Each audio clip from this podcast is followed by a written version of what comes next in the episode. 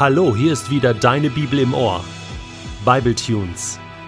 Der Bibelpodcast für deine täglichen Momente mit dem ewigen Gott. Der heutige Bible Tune steht in Johannes 13, die Verse 31 bis 35 und wird gelesen aus der neuen Genfer Übersetzung. Nachdem Judas hinausgegangen war, sagte Jesus: Jetzt wird der Menschensohn in seiner Herrlichkeit offenbart, und durch ihn wird Gott selbst in seiner Herrlichkeit offenbart. Wenn der Menschensohn die Herrlichkeit Gottes offenbart hat, dann wird auch Gott die Herrlichkeit des Menschensohnes offenbaren, und das wird bald geschehen. Meine Kinder, ich bin nur noch kurze Zeit bei euch. Ihr werdet mich suchen, aber was ich schon den Juden gesagt habe, das sage ich jetzt auch euch.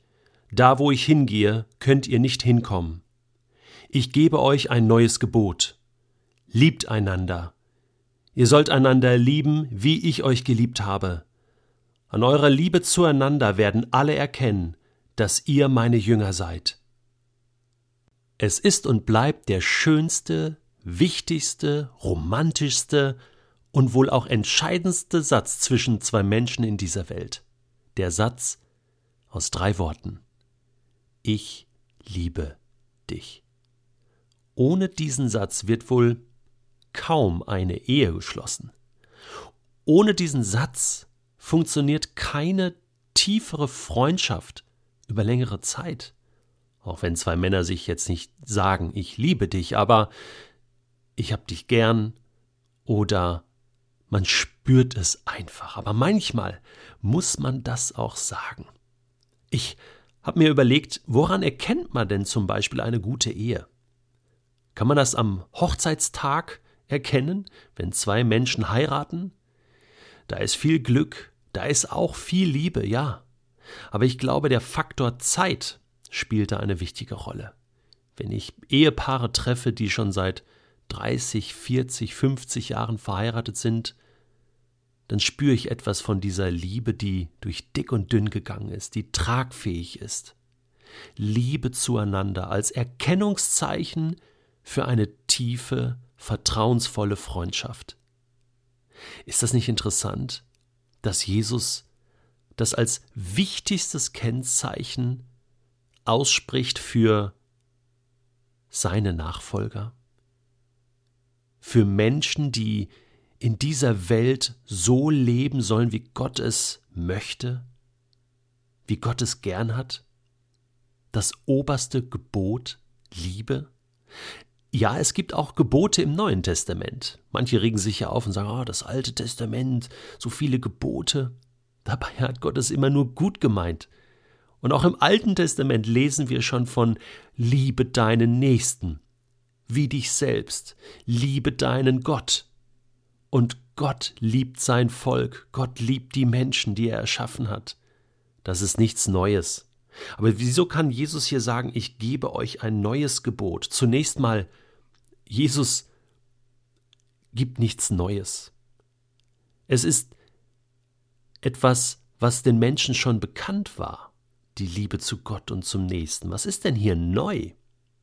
Vielleicht ist neu, dass Jesus sagt, liebt einander, ihr sollt einander lieben, wie ich euch geliebt habe. Das ist also der neue Standard. Die Liebe von Jesus. Ja, wie hat denn Jesus geliebt? Er hat selbstlos geliebt. Er hat nie an sich selbst gedacht. Er war immer für die anderen da. Er hat sich verschwendet für seine Mitmenschen. In Anlehnung an 1. Korinther 13 möchte ich sagen, die Liebe von Jesus, die war wirklich geduldig. Sie war freundlich. Sie kannte keinen Neid. Nie hat sich Jesus aufgespielt. Er war nicht eingebildet.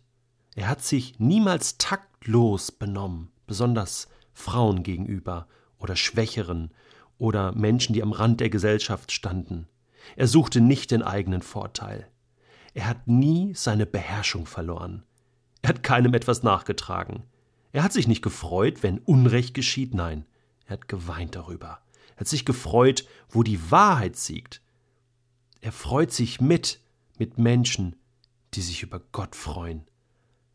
Er hat alles ertragen und er hat in jeder Lage geglaubt und immer gehofft und allem standgehalten.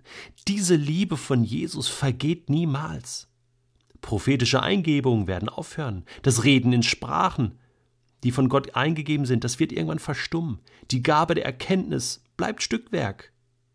Aber die Liebe, die Jesus vorgelebt hat und die er uns als sein Erbe sozusagen mitgibt, die bleibt und zwar für immer. Denn die Liebestaten, das ist das, was Spuren hinterlässt in dieser Welt. Und ganz ehrlich, ich bin in keinem christlichen Kontext groß geworden, in keiner christlichen Familie, wie vielleicht andere, wie vielleicht du. Mit 14 Jahren oder noch ein bisschen eher habe ich Menschen kennengelernt, von denen ich hinterher erst erfahren habe, dass sie an Jesus glauben. Aber vorher schon habe ich gespürt, irgendetwas ist mit diesen Menschen anders. Die haben, ich weiß auch nicht, so eine Ausstrahlung, die haben etwas Bleibendes, ein Fundament, etwas, was ich nicht habe. Und das hat mich fasziniert, das hat mich angezogen. Und als sie mir dann später sagten, du, übrigens, das, was du da spürst in meinem Leben, das ist Jesus, da war mir alles klar. Da war mir klar, woher das kommt. Denn das hat mich dann überzeugt. Daran habe ich dann erkannt, es ist echt, dieser Jesus lebt tatsächlich, denn das, was diese Menschen tun, was sie sagen, wie sie leben und das über Monate, Jahre, das, das kann man nicht vorspielen, das ist echt. Aber das kann nicht vom Menschen selbst kommen. Wie soll denn das funktionieren? habe ich mich auch gefragt. Jesus sagt, liebt einander. Ich gebe euch dieses Gebot und dann überlege ich, ja, wie kann ich das denn aus eigener Kraft schaffen? Das geht doch gar nicht. 1. Korinther 13. Wie soll ich denn so lieben, da scheitere ich doch jeden Tag dran. Also wird die Welt an meinem Leben wohl nie erkennen, dass ich zu Jesus gehöre, oder? Hast du auch manchmal diese Angst? Ich glaube, wenn du mit Jesus befreundet bist, dann färbt diese Freundschaft ab. Wenn du einmal am Tag zu Jesus sagst, ich liebe dich, und einmal am Tag auch hörst aus dem Munde Gottes, wenn du es nachliest in der Bibel, dass er dich liebt, dann färbt das ab dann beeinflusst das dein Denken und dein Handeln. Und dann verändert sich dein Leben, dann bekommt dein Leben Ausstrahlung, Kraft. Daran wird dein Mitmensch erkennen, dass du anders bist, dass du etwas anderes in deinem Leben hast. Das habe ich schon oft erlebt und ich kann das manchmal gar nicht glauben. Das bist dann nicht du, sondern das ist Gottes Liebe in dir. Denn das ist die Verheißung, die uns das Neue Testament gibt. Nicht du selbst musst Liebe produzieren, sondern es ist eine Frucht, die der Geist Gottes in deinem Leben schafft. Galater 5, Vers 22. Diese Frucht des Geistes, die er in deinem Leben hervorbringen will, ist in erster Linie, was ist das erste Wort, die erste Frucht? Liebe, genau, wer hätte das gedacht? Und dann Freude, Frieden, Geduld, Freundlichkeit, Güte, Treue, Rücksichtnahme, Selbstbeherrschung. Das ist das, was Gott dir schenken will in deinem Leben. Und weißt du was? Selbst wenn du es nicht glauben kannst, er wird dich sogar fähig machen, die Menschen zu lieben, wo du im Moment denkst, die werde ich nie lieben können. Lass dich auf dieses neue Gebot von Jesus ein. Liebt einander, so wie ich euch liebe.